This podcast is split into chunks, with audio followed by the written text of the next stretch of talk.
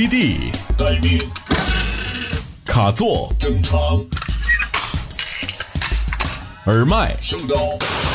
话筒，清晰。调音台，就绪。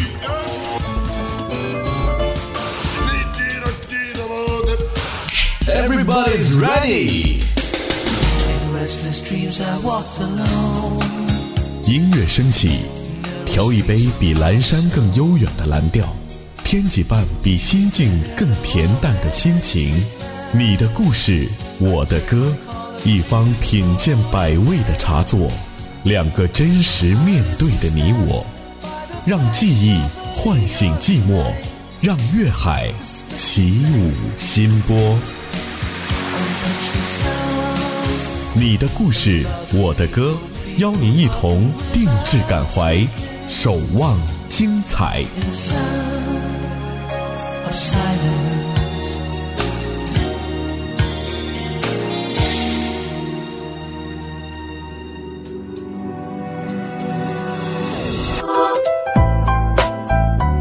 大家好，这里是 FM 九八点七八九点五 Audio Who's All Who's，我是 Charlotte 易静，欢迎关注我们这一期的节目。最近呢，我正在整理手机和电脑里的收藏夹，哎呀，弄得我这个头疼啊！不知不觉啊，里面竟然存放这么这么多的东西。原本收藏的时候觉得还是蛮有用的，但是我发现里面的很多东西我压根儿根本就没看过。在你们的电脑或者手机的收藏夹里，一般都会收藏些什么样的链接、文章或是文档呢？是知识帖、技术帖，还是生活娱乐类的一些你喜欢的歌曲、影视剧的名字，还是什么其他的东西？你会把这些相关的帖子都归置到收藏夹里吗？我发现哈，当我们利用电子设备把这些啊、帖子呀或者链接呀收藏到收藏夹里的时候，总觉得收藏的目的就是为了以后能够有时间去回读，或者是仔细的去看一看。但是对于大多数人来讲，即使还没看啊，但是点了鼠标收藏那一刻，不管看没看，好像似乎这内容就已经被自己的身体主动吸收了。然后收藏夹里东西呢，就那样静静的躺在那儿，蒙上了岁月的电子灰尘。就这样，这种琳琅满目、各式各样的文档，静静地躺在我们的收藏夹里，许久也没有被过问过，甚至被打开过。但其实呢，在收藏的那一刹那啊，我们里面的很多东西真的是非常有价值的。我一直以来都喜欢收藏一些知识类的东西，包括文章啊、诗歌呀、甚至一些听起来很有道理的名言警句等等。甚至呢，偶然间走在街上，或者是刷手机的时候，听到一首歌，看到一个电影片段，我都会随手的把它记录下来。希望呢，这些能够让我觉得有价值的碎片不会在瞬间消失。所以最近呢，我就想做个决定哈，把我收藏夹里的这些东西呢，在清理的过程当中呢，一边去阅读它，啊、仔细的看一看它，然后一边呢去清理。就在这个过程当中呢，我在我的收藏夹里发现了一段视频，是我很久很久以前收藏的。那在节目最开始呢，先为大家分享一下我比较喜欢的国内的主持人白岩松曾经说过的这样一段话，作为我们节目的开场。外在所有的声音，如果能够影响你，是因为你内心没有自己的主见。因此，就是要学会跟不同的声音共存。始终是那句老话，我不同意你说话的内容，但是我维护你说话的权利。活成自己，并不容易啊！如果你想按别人的期待去活着，你就活不好自己的一生。我们要学会与不同的声音共存，与此同时呢，还要遵循自己的内心。你是很容易跟随外面的声音而动摇的人吗？你是一个容易被带节奏的人吗？当你听到外在声音的时候，你会开始质疑、反思自己现在的某一些思想和生活方式存在问题吗？从此你会从中感到焦虑，甚至是不安吗？还是你就像刚才那段录音里说的那样，是一个可以包容、接纳不同声音，而自己呢却坚如磐石、不为所动，有自己坚持的理想和信念，有自己的观点，其他声音呢仅供参考。你是这样的一个人吗？可以毫不隐瞒的说，哈，至少在两年前，我还是一个容易被身边人和身边的声音带节奏的人。即使我是一个自我评判相对比较能够坚持自己意见和想法的人，但是身边一些人的话语呀、言论还有观点，总是会很容易的把我带入到焦虑的情绪里。不过就在两年前的某一段时间，我好像突然间就醒悟过来了，也变得相对于以往更加的豁达，并且愿意去听到那些不同的声音，接受不同的意见。这些声音给固执的我增加了不同维度的价值观和观点。我会去思考这些话语的利弊和对错，并且结合自己的现状哈。但是呢，不会再像以前那样像一个浮萍一样随波逐流了。那今天呢，在节目最开始的时候呢，我们抛出这样一个话题哈：你是一个容易被带节奏的人吗？那我在发出这个疑问之后呢，我会给你一首歌的时间来想一想哈，你究竟是我们刚才提到的那种容易被带节奏的前者，还是能够遵循其他的声音，但是呢会结合自己的情况来考虑问题的后者呢？或许你从来都没有思考过这个问题，你每天照镜子的时候呢，也看到的仅仅是自己的形象，而看不到自己的内心和隐藏在身体外壳之内的灵魂。究竟是什么样的？对于过去的自己，你忘了没有呢？一首王静文的《忘了没有》送给你。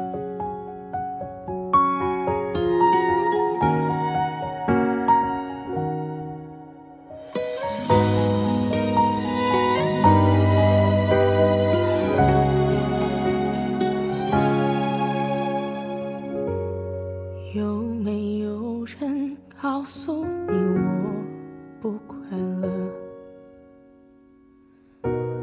只剩我独自承受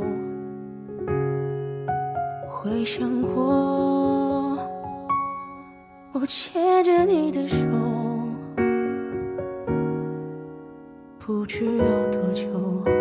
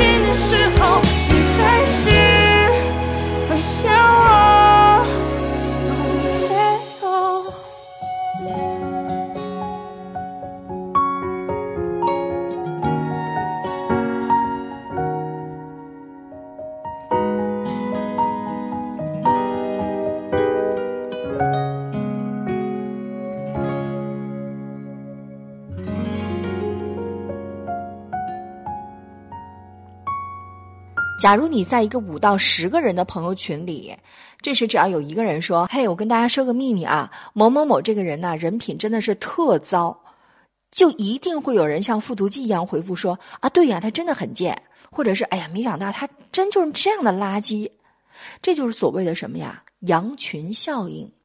那么羊群效应呢，指的就是这些盲从的人们，只要有一个人或者是领导啊、媒体啊、网红啊，作为领头羊来发动一些声音或者行为，然后呢，他就会跟着去模仿效尤，而不问其中的对与错。这些人呢，我们可以称之为羊群。他们不善于推理，但是却急于行动。或者最简单的一种解释哈，日常生活当中，很多女生喜欢买奢侈品包包，但是很多人并不知道自己。究竟有没有真正的喜欢这些东西？因为很多奢侈品的包，它既不是这个特别实用的哈，而且呢特别沉啊，又贵。很多人自己靠工资啊，想负担它也是很难的。但身边的人都在买，大家都有，那你这个时候呢，可能就会忽略掉你自己是否真正需要它，而是像羊群一样跟着其他人的这种做法来去跟随着去购买。而更多的时候呢，尤其是在国内哈，很多人觉得你身上的牌子就表明了你的身份，尤其是第一眼见面，人家会根据你的穿着啊、你的身上的品牌来看人下菜碟儿，所以呢，他没有更多的时间去更深的思考，思考自己究竟是不是一个有价值的人，而是像其他的声音一样，通过外在的第一眼评判来去包装自己，而去购买这些奢侈品。都说这样的问题可能在女性身上出现比较容易哈，其实男性也一样。比如说男性呢，也同样喜欢连夜排队去购买一些联名款或者限量版。有一部分因素呢是自己真的热爱喜欢哈，但是呢，这种饥饿营销方式或者大家再去购买排队的这个群体效应，对自己影响究竟占了多少比例呢？所以很多时候，我们听到一些信息的时候啊，第一反应是去行动，是去抢占有效的资源，是去和大部分的人一样去争去抢，但是很少的时候去真正想象一下自己内心究竟需要什么，值不值得这样去做呢？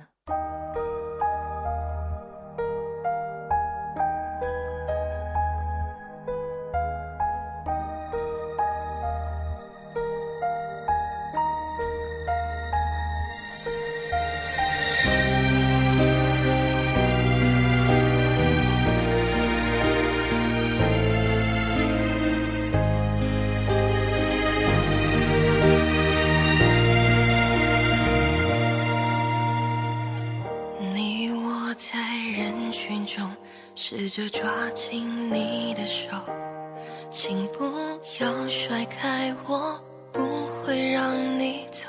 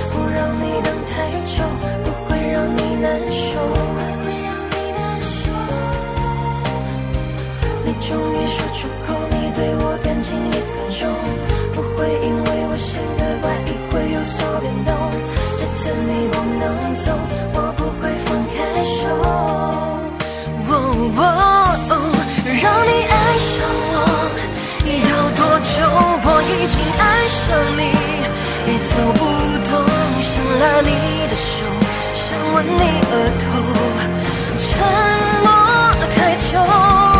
这一句我爱你，说出口，我会用这一生为你守候，给不了感动，不要跟我分手，把所有感动写成故事，起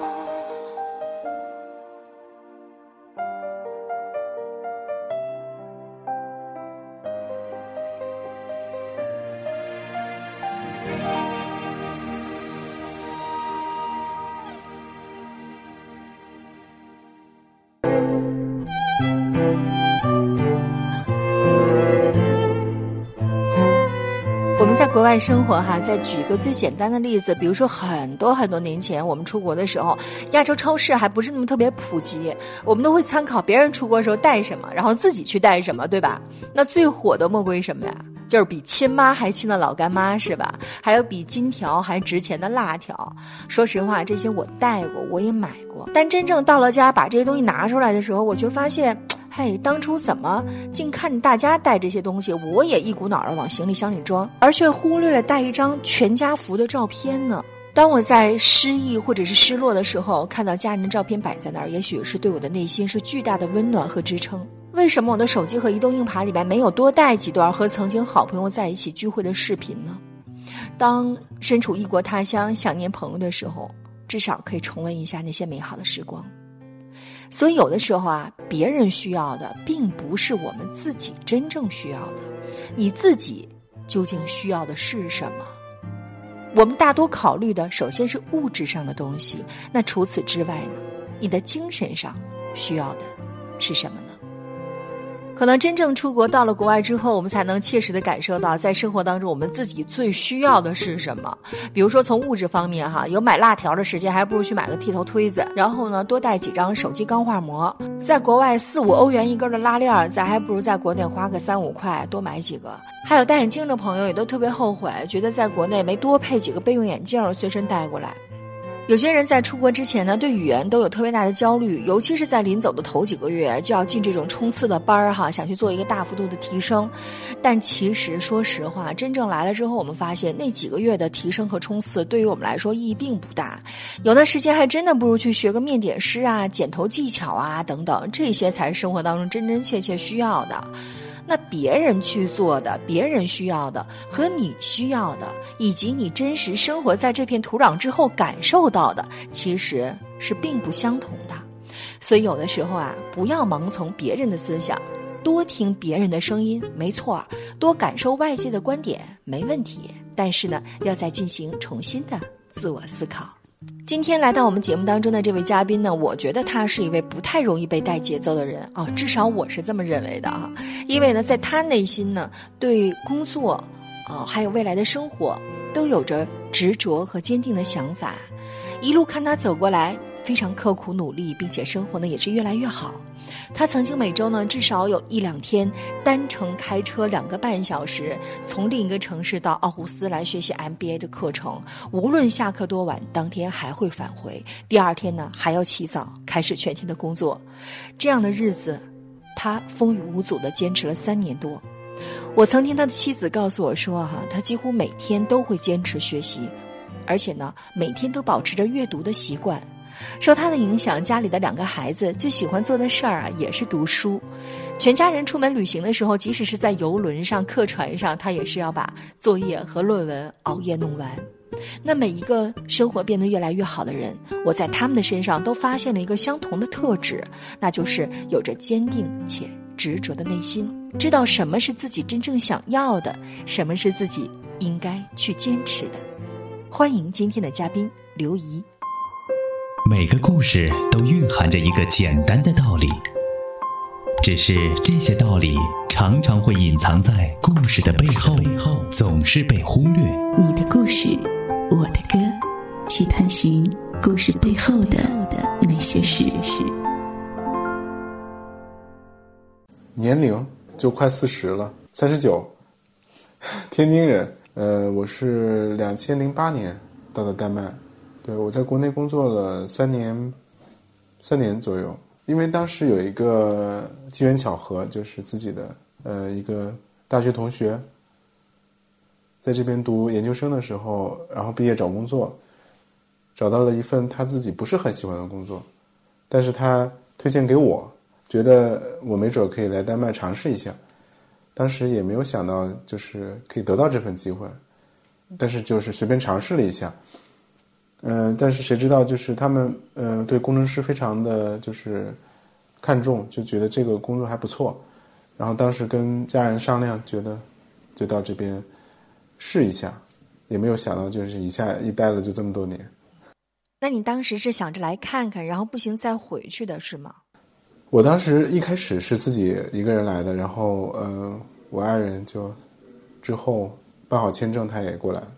其实没有想过这么多，我当时是觉得，嗯，就是这份工作是我喜欢喜欢的，因为我研究生的时候学的就是那个 CAD，然后到这边做一个 CAD consultant，就是呃图形学的一个这么一工程师工程师，然后当时觉得挺感兴趣，然后你人人也比较年轻，没孩子，呃，然后一直就是做着一个尝试的一个态度，也没有考虑很多的其他的。呃，因素，你待了这么多年。你留在这儿最重要的原因是什么呢？国外的话有很多种类型，有些人去读书啊，然后他的目的就是很明确要回国找工作。啊。我觉得我是那种很随性的，嗯，但是又是那种就是要追寻自己的想法的。嗯，丹麦是一个这样的国家，就是它对于你的这个工作是一个完全自由的状态。这是我很喜欢的，就是你不会考虑其他的事情，你会非常的集中在你现在做的这件事情上，想着怎么样把这件事情做好。嗯，这样的话呢，你就可以找到你很喜欢做的事情，而且可以一直做下去。刚来的时候一切都顺利吗？呃，其实挺苦的。然后一开始来的时候，嗯，什么都不懂，什么都不知道，然后语言也不通。呃，英文、丹麦语都非常一般，然后需要一个学习的过程，嗯，这是一个最大的难点，语言的障碍。我觉得文化差异吧，就是因为因为从一个嗯东方社会到一个西方社会本身就有巨大的差异，而且丹麦跟传统的西方社会又有很大的不一样，因为它是一个。呃，接近共产主义的这么一个国家，但是在工作上面呢，其实它这个文化的差异非常大的一点，对我就是冲击最大的一点，其实是自主性。你没有一个人告诉你你该做什么，不论你在哪里，就刚我说的，就是给你充分的自由，但是它也是有它的弊端的，就是你要充分的了解你在哪里，你在做什么，做怎么做，下一步怎么做。然后怎么发展自己？所以说，所有的责任都在你自己身上。这也是我从中国直接到丹麦这样一个最大的挑战。其实我看到很多国内的人到这边来都会有一样的问题，就是他把老板交给的任务就完成了，然后就停在那儿，然后他不会说主动的再向前走一步，甚至走两步。嗯，我我相信可能有有一些人是的，因为他性格的原因，他可能很喜欢主动去探寻。但是，嗯，由于中国的这个教育，我觉得很多时候你更愿意说完成很确定性的任务，而不是那些去探索的任务。那么，其实我我的性格里面有一种，就是因为我本身愿意去尝试，愿意去 adapt，就是去适应这个社会，所以我我的我的内心里面有一种探索的欲望。所以这种探索的欲望，呃，对自身的这个这种诉求，把我带的带到了今天。其实不是每一个人都适合在国外，也不是每一个人都愿意在国外，甚至很多人在中途就回国了，很多人都回国。那我为什么能走到今天，并不是我比别人强，或者说我甚至这都没有什么可比性。我觉得只是说，嗯，哪儿可以找到你自己喜欢做的事情。然后，你的家在哪儿？有一段日子哈，你是连续三年多的时间，每天啊开车单程两个半小时来奥霍斯读 MBA，能给我们讲讲你那段经历吗？嗯，对，我觉得这是一个我人生的一个树立目标，然后达成的这么一个过程，其实是一个就很有意义的一件事儿。嗯，当我拿到学位的那一刻，就是答辩完成的那一刻，其实你会发现。嗯，那些兴奋，那些，嗯，快乐，那些所有的一切都消失了，因为你达到了。但是你回过头来想，你当初下这个决定的时候，嗯，你去你的选择，你的所有的一切，到底为了什么？嗯，其实每一个人都会有这种，嗯，回旋，有这种思考，有这种各种各样的这种杂念在你的心里。但其实有一种有一种东西是不变的，就是说。你的求知欲，你的自己提升的欲望，就是变得更好、变得更强的欲望，是是每个人都有的。那我我当时为什么要做这个决定，就是做读读 MBA 呢？其实并不是说 MBA 可以带给我呃多少知识，其实一个学位可以证明你什么呢？呃，我并不这么认为，但是我觉得我会把它当成一个过程。一个自己自我提升的过程，一个自我历练、自我嗯反省的过程。为什么这么说呢？因为我是学工程出身的。其实，当我遇到商业的知识，遇到一些呃，就是投资也好，呃，工作也好，上面的一些东西呢，你会发现，呃，光去解决问题是不够的。我本身对商业的兴趣是一方面，那么对于你自己的职业的提升。在别人没有说的时候，你是不是给自己有一条清晰的职业路径？那么，在这个读 MBA 的过程中，你就可以有机会去找到这条你自己愿意走的那条路径，甚至对你自己有一个更深刻的认识。你对什么样的领域更感兴趣？那么，这是我一个就是做这个决定的这么一个前提条件吧。然后，在这个过程中，嗯，三年半，然后也选择了就是玉兰玉兰岛上一个最好的学校。我当时就在想，既然我读，那么就做读一个最好的，对吧？当然，当然了，家庭也有一些牺牲，然后很多，呃，就是中间的一些牺牲是什么？就是一些插曲，比如说我们要去旅行，然后在旅行的途中还要把这些作业带着，然后，呃，然后大家都睡觉了，然后我一点钟在那里在船上做作业，就这这种这种事情，嗯，太多了，然后已经。数不清了，每一个就是通宵的夜晚，就每一天你都在想，我下一步要做什么。呃，那么这这个 topic 这个这个课题对我来讲有什么意义？那其实对于自己人生的思考，对于自己个人的思考，前途的思考，跟你对公司在这个社会中的思考其实是一样的。所以说，其实 MBA 的过程其实就是一个不断反省、不断反思、不断成长、不断历练，然后自己把自己。打死，然后重新再重生的这么一个过程。其实我觉得你你去读任何一个学位，其实都是这样一个过程，就是你把你自己的认知颠覆到你不能够认识你自己的程度，我觉得这是一个呃教育对人改变的一个最大的一个作用，就是你要认为自己永远都是错的，起码来说这一刻你是错的，但下一刻你可能就就是对的。那么不断的尝试，在商业社会，在自己的人生中也是这样，就你你错的越快，你知道呃前人犯过的错，那你可能做对的几几率和概率呢就越越越大。那么这也就是我们拿到学位了以后，为什么会坚信自己可以为公司创造更多的价值，是因为你通过这个历练，通过去反思，通过去去去思考，那么给公司的方向可能会有更长远的意义。更长远的影响，而不是仅仅是我以前做工程师的时候解决那么一个难题。那像你来丹麦，很多人之前是因为读书，呃，接受过丹麦的教育，然后找工作，呃，实习找工作留下来。你是直接从国内的岗位跳到丹麦，你觉得跟这些他们在国内读过书的人相比，你是有优势还是有劣势？你在当时会不会觉得？跟这些人存在的竞争差异是什么？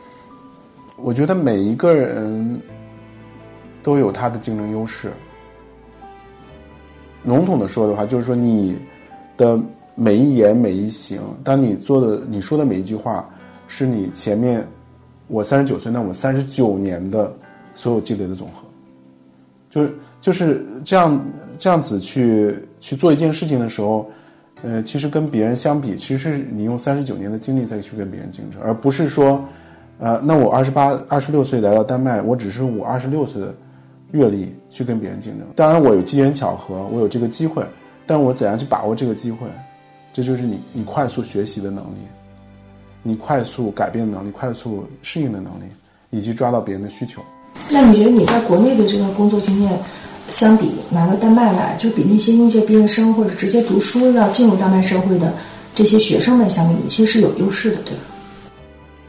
有非常大的优势，因为第一，第一，我对中国的工呃，就是劳动力市场有一个很清晰的认识，然后我也知道就是大家是怎么想问题的。呃，到到这边来的话，我觉得最主要的一个优势是因为我的工作经验给我带带给我的一些工作技能，很多时候。在中国工作一年，相当于如果你在相同的岗位上在丹麦工作三年，但我觉得是工作的，就是这个技能，就是纯纯的这个工作的技能，在中国，它的增长的速率就比你在丹麦要快很多。但是在丹麦的这个增长是完全取决于你自己，就是你可能觉得你跟你周围的人，你比他强，但是。牵扯到另外一个就是就是 social，就是你的社交的能力。那你你的语言是不是很强呢？你肯定也不能跟他比。所以说你的技术就要十倍于别人，而不是仅仅两倍。就你的技能要远远高于别人，让别人望其项背，而不是仅仅在跟别人一个水平。这是你生存的最基础的这这么一个一个能力吧。你有没有觉得这几年你变得是越来越好了吗？啊，在工作和生活当中，有着显而易见的进步吗？我觉得我并没有变好，我变得复杂了。我觉得我并没有变得复杂，我觉得我变得不一样了。但是这个不一样是什么呢？我觉得你去接受了两种不同的文化，这种这种不同的文化的积淀本身就给你带来了一些有意思的东西。我并不说它好还是坏。其实，嗯，我刚才回答到你的问题，你都你的问题是说，这十这十年我进步了吗？那如果在工作上面来讲，我如果在如果做这个假设的话，我在中国可能也进步，而且我进步的更快。但是，我回到我大三的时候，我的老师曾经说过一句话，这句话我一直记到今天。他说：“这个社会的人。”不缺有知识的人，也不缺有技能的人，但是缺乏有视野的人。这个视野不光是中国的视野，而是世界的视野。所以我一直一直以这句话为我的行动的导向，就是你做事情的时候，并不是你在做事情，而是你在为一些你不所知的一个趋势在去努力，那么这就是你的你的使命。就每个人在你工作的前期，你可能都是为了生存，但是越到后面，你就是在有使命的召唤。为什么叫使命召唤？就是你自己适合做什么，然后要找到那个你适合做的事情，然后你做做的越好，为这个公司创造更多的价值。在中国很难，你进步的很快，但往往你你跑得太快了，你会发现，哎，不对，这不是我喜欢做的，然后你就转向，但这个转向的成本非常大，所以中国的教育很好，基础教育非常好，但是是不是你喜欢做的事情，这件事情是非常重要的。如果你喜欢，你一定可以坚持下去。就像我以前做工程师，现在做商业、做管理也好，然后就去做尝试，就觉得，啊，那你的性格是不是做是不是能够把这件事情做到做到好？你像你家里还有两个孩子，都是在丹麦出生的。那么作为一个父亲之后，站在这个角度，能不能和我们大家谈一谈你在丹麦啊，作为一名父亲，嗯，在养育孩子、培养孩子的时候的一些感受呢？我觉得我首先就是，嗯。感受的话，我觉得是一个非常对呃孩子非常友好的一个国家，丹麦。相对于嗯国内或者也好，然后美国也好，我们都去过，也比较过，就会发现我们陪孩子的时间其实是更多的。呃，一个是我们工作时间短，呃，相对来短，相对来说，那么那么当然了，也这这几年读 MBA 也是用了很多自己业余的时间。牺牲了很多家庭的生活，但是我觉得，呃，总的来讲，就是我们还是比较幸运的，可以陪伴孩子这么久，可以跟孩子在一起。嗯、那那在国内或者在美国，他们就是很多工作很辛苦啊、钱也挣得很多，但是可能就是陪孩子的时间可能就会被被外包。比如说，像在国内的话，那么父母就一定要在身边，就看你怎么去看待这个问题是。并不是你喜不喜欢带孩子，而是带孩子本身就是你的责任。那你那那那那，既然这个是你的责任，那你就是带孩子是不是有乐趣，还是带孩子是一种负担？那你就这是你自己的选择。那你选择它是有乐趣的，然后我也我们也觉得是有乐趣的。我们也跟在带孩子的过程中，有我也有两个孩子，跟我的爱人抚养两个孩子。那在第一个孩子的过程中，有摸爬滚打，也有很多。不足的地方，在第二个孩子的身上就会，啊，知道啊那些 critical moment，比如说那些关键的时刻，那那你就要去 support，就需要支持他。那那哪些地方需要去去关注孩子？哪些地方是，呃，是比较敏感的啊？他哪些地方是不可以呃触碰的？呃，在这个过程中，你也你自己也成长了。其实你回到头来，就是回到源头，我们的父母是怎么样抚养我们的？我们就是用这种方式去抚抚养他们吗？其实不是的，是因为我们的父母是怎么抚养我们的，我们跟我们抚养我们的下一代其实是两回事儿，对吧？那么我们就要知道他们的未来是什么，然后我们能够带给他们的是什么。我本身是一个是一个学工科出身的，但是高中毕业的理想其实是是从文的，我是要去做考古，要去。去做这些这些事情，但是由于我自己家人的选择，我刚才其实回到 MBA 这个，其实我为什么一定要读一个商科，是因为我对我自己的一个要求。其实我对于商科也好，就是对于文这一块来讲，我是我是很感兴趣的。我不是一个那种就是天天去拿计算机算东西的人，拿计算机去去编程的人。虽然我会。嗯，其实，在你的骨子里还是要有追寻自己喜欢的东西那种冲动的，并且呢，你是付之于行动了，所以你也会希望孩子们也是这样的。孩子们在丹麦出生，在丹麦长大，回国探亲的机会呢，也是短暂的一段时光哈。那你是怎样把孩子和中国的文化联系到一起的呢？我们是中国人，呃，我觉得每一个中国人都是有必要去让自己孩子有这种文化的传承，嗯。当然，很多例子就不举了。就是说，那这种文化传承，是我们身上肩负的责任，因为我们是中国人。然后人怎么样去传承？那那有很多种方法。你比如说，我们在嗯教他中文的过程中去给他讲故事，就是有一些很简单的衣食住行的一些故事，对吧？还有一些成语，还有一些像比如说，嗯，一些一些一些故事里面蕴含的一些道理，一些中国的文化，比如说尊老爱幼啊，长幼有序啊，啊，《弟子规》啊，这些这些东西里面肯定有一些是已经是封建或者已经是过时，但是我们要把那些积极的地方提取出来。为什么叫孟母三迁啊？那就是我要重视你的教育，对吧？那孩子就知道啊，那为什么他要搬家？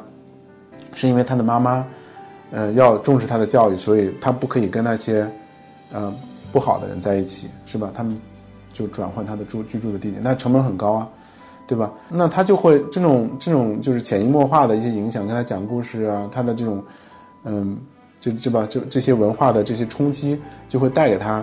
呃，一些不一样的思考，那么这也非常体现在你比如说他们在嗯跟同学交流的时候，他们会不太一样。呃，你比如说他们会很尊敬老师，见到老师就见到父母，他们就会非常的呃尊敬，就说嗯阿姨好，叔叔好，是吧？那其实 respect 尊敬就是咱们中国的一个传统文化。那么他在他的心内心，呃呃刻下了这个。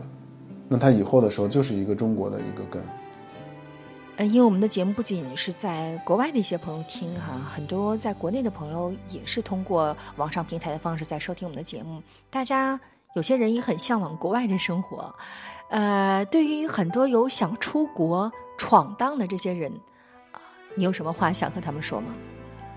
嗯，我我感觉的话，应该就是要想好自己是为什么要出国。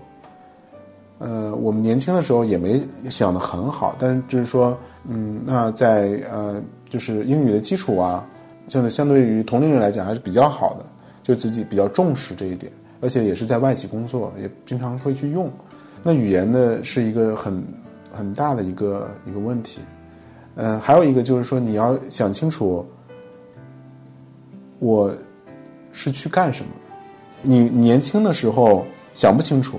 年纪大了呢，这个机会又过去了，所以有的时候就是说，你的职业目标是什么？你的个人的家庭目标是什么？有时候，如如果有一个模糊的概念、模糊的目标，如果这个是你想做的，或者说对这个目标是有就是促进作用的，那就去勇敢的去尝试一下。有可能，你比如说，嗯，找到一些机会去国外交流，呃，甚至去读一个书，比如几个月，或者甚至于在网上跟国外的人进行交流。了解一下，嗯，就是你在这个行业里面到底是在国外更有机会，还是在国内的机会比较多？那么你在这个这个了解的过程中，可能自己就成长了，你就知道啊，我不应该出国，我的机会在国内。就像以前有一个故事，你去做辩论也好，你去做演讲，你去就是你去提高自己某一项技能也好，当你去别人问你的时候，跟你说的时候，其实你就在想这个问题。你想这个问题的时候，你就在提高啊。对吧？你你提高了，那那你可能就把这个问题想清楚了，就不不用不需要我任何建议。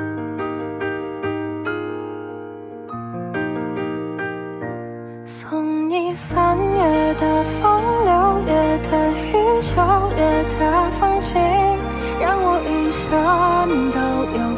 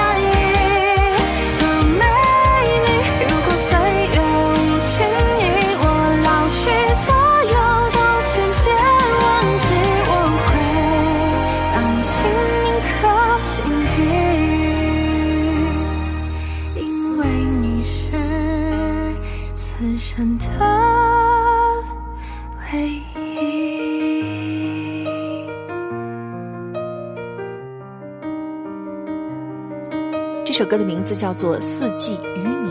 其实，在生活当中哈、走过一年三百六十五天，走过四季，把琐碎的日常，啊，从中发现去生活的动力，也是一件非常不容易的事情。从每期嘉宾呢，他们亲身经历的生活和故事当中，我希望让大家看到的是一些不一样的生活，或者是和你相似的生活，让您感觉到啊，原来我不是芸芸众生当中最平凡的一个，原来大家都是这样的。每个人自己的机遇与感悟，既不是行业标准，也不是行为规范。我不能说这些东西一定会对你有用，但对你唯一有作用的，无非是通过听一听张三儿的故事，看一看李四的征途之后，结合你自己的认知与个性化的视角，选择出适合你自己走的路。说白了呢，不要随意的把别人的经历强行的搬到自己身上来，更不要去迷恋其他人的某一些经历。即便你有了复制的能力，也要低头看看自己身上是不是有适合粘贴的地方。所以呢，咱们大伙儿啊，一定还是要有独立思考的能力。没有提炼总结，没有学习的应用，没有深入的思考，没有实践的反馈，那根本就没有可能形成自己的能力。有句话说的特好啊，他说：“活在这个世上啊，每个人都有自己的原则，而你的原则决定了你看待世界的方式。”是的，这句话就代表了我的处事原则，也折射出我看待世界的方式。一首蓝心雨的《记忆停留》送给你。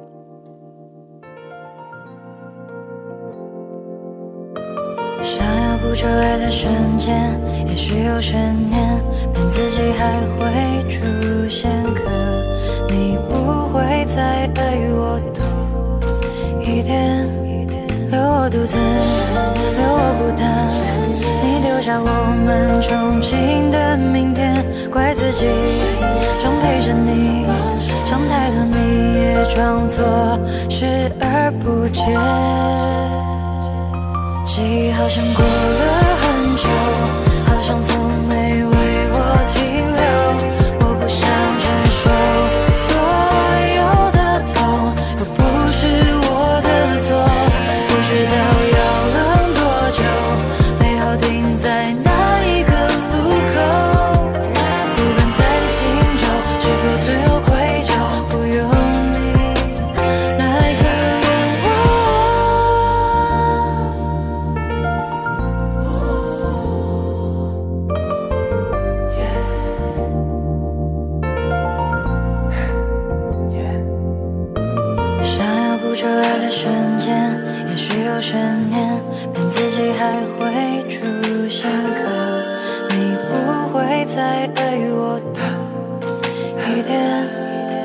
我独自，留我孤单。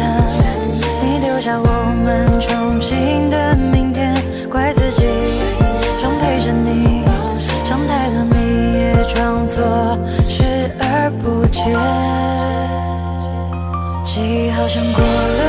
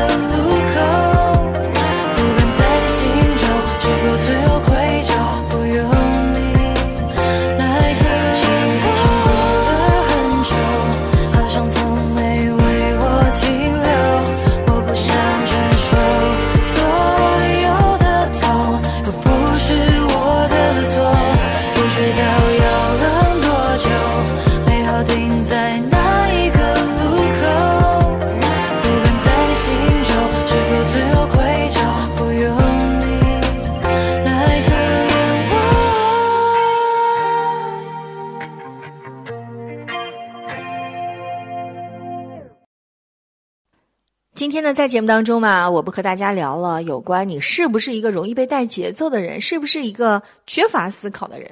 那在这儿呢，有一个小故事哈，我觉得蛮有意思的，和大家一同分享。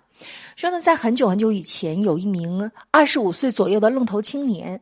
虽然呢，他从本科毕业后啊，那一天开始就每天很努力的工作，但是毕竟呢，缺乏社会的阅历，所以一旦遇到困难和选择，那几年仅有的经验几乎就不可能帮助他在这个灰度渐变的世界里形成自己独有的价值观了。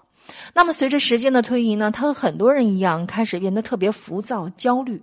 有一天呢，他正在忙于本职工作的时候啊，有一位所谓的救世主出现在他眼前了，并且激情昂扬的告诉他说：“孩子，你干这个，你说有什么意思啊？没有出息的，要不你跟我走吧。”说着呢，救世主顺势抬手一指，说：“只要一直往这儿走，哈，就是这儿，前面就是通往成功的大门。”愣头青年抬头一看，这位救世主胸前挂满了军功勋章，证明他是成功人士啊！顿时呢，信任感倍增，连忙问道：“哎呦，那您说怎么才能达到那扇大门呢？”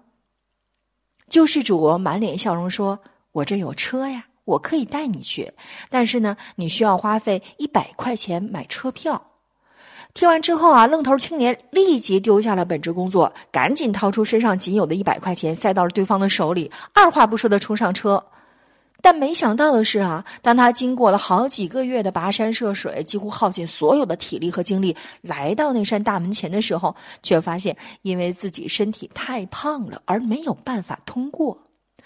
愣头青年非常生气啊，然后回头就问救世主说：“我这过不去啊！”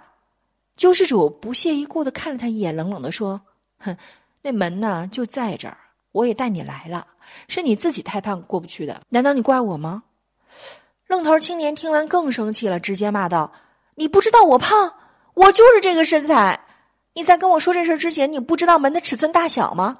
你一开始为什么不告诉我？你就是个骗子。”救世主说：“嘿，你也没问呢，而且我也没有。”百分之百的义务一定要告诉你啊！说完呢，便大摇大摆的上了车，一脚油门，迅速消失在夜幕的浓烟之中。再回头看看那个愣头青年，一个人呆呆的站在那扇通往成功的大门旁，静静的看着救世主的车渐渐远去，脸上写满了失望和疲惫。几个月之后啊，他又回到了本职工作上，却发现原来的工作早已经被别人取代了。请问大伙儿，你从这个愣头青年的故事里看到了什么？在我看来，那些带节奏的人呐、就好比是故事当中的救世主，核心目的呢，并不是帮助别人成长，而是想要愣头青年口袋里的一百块钱。而这位愣头青年呢，像极了现实社会当中的一部分年轻人。因为主业不稳、基础不牢、资历呢也非常浅哈，再加上没有独立思考的能力，动不动就上演了一次赔了夫人又折兵、浪费了时间、金钱，甚至是丢了工作啊这样的剧情。这样的事儿绝对不是只发生在故事里，回过头来想想你身边，你身边的人或者是自己，是不是也有过类似的经历呢？所以呀，遇到事儿动动脑筋，主动思考吧。在这期节目当中啊，我们和大家讲了容易被大家带节奏的一些观点和事情。其实有的时候啊，我们就应该活得洒脱一点。有的时候容易被带节奏，也是因为愿意和大家去比。其实大家也没有什么可比的。比如说身高，大家都一米多，也不用纠结于年龄，因为大家都破不了百岁嘛。也没有必要去攀比财富，因为大家离开时都带不走。在节目临近尾声的时候呢，送给大家一句我很喜欢的话：时间扑面而来，我们终将释怀。健康的活着，平静的过着，开心的笑着，适时的忙着，其实就很好了。我是 Charlotte 易静，下期同一时间我们再会。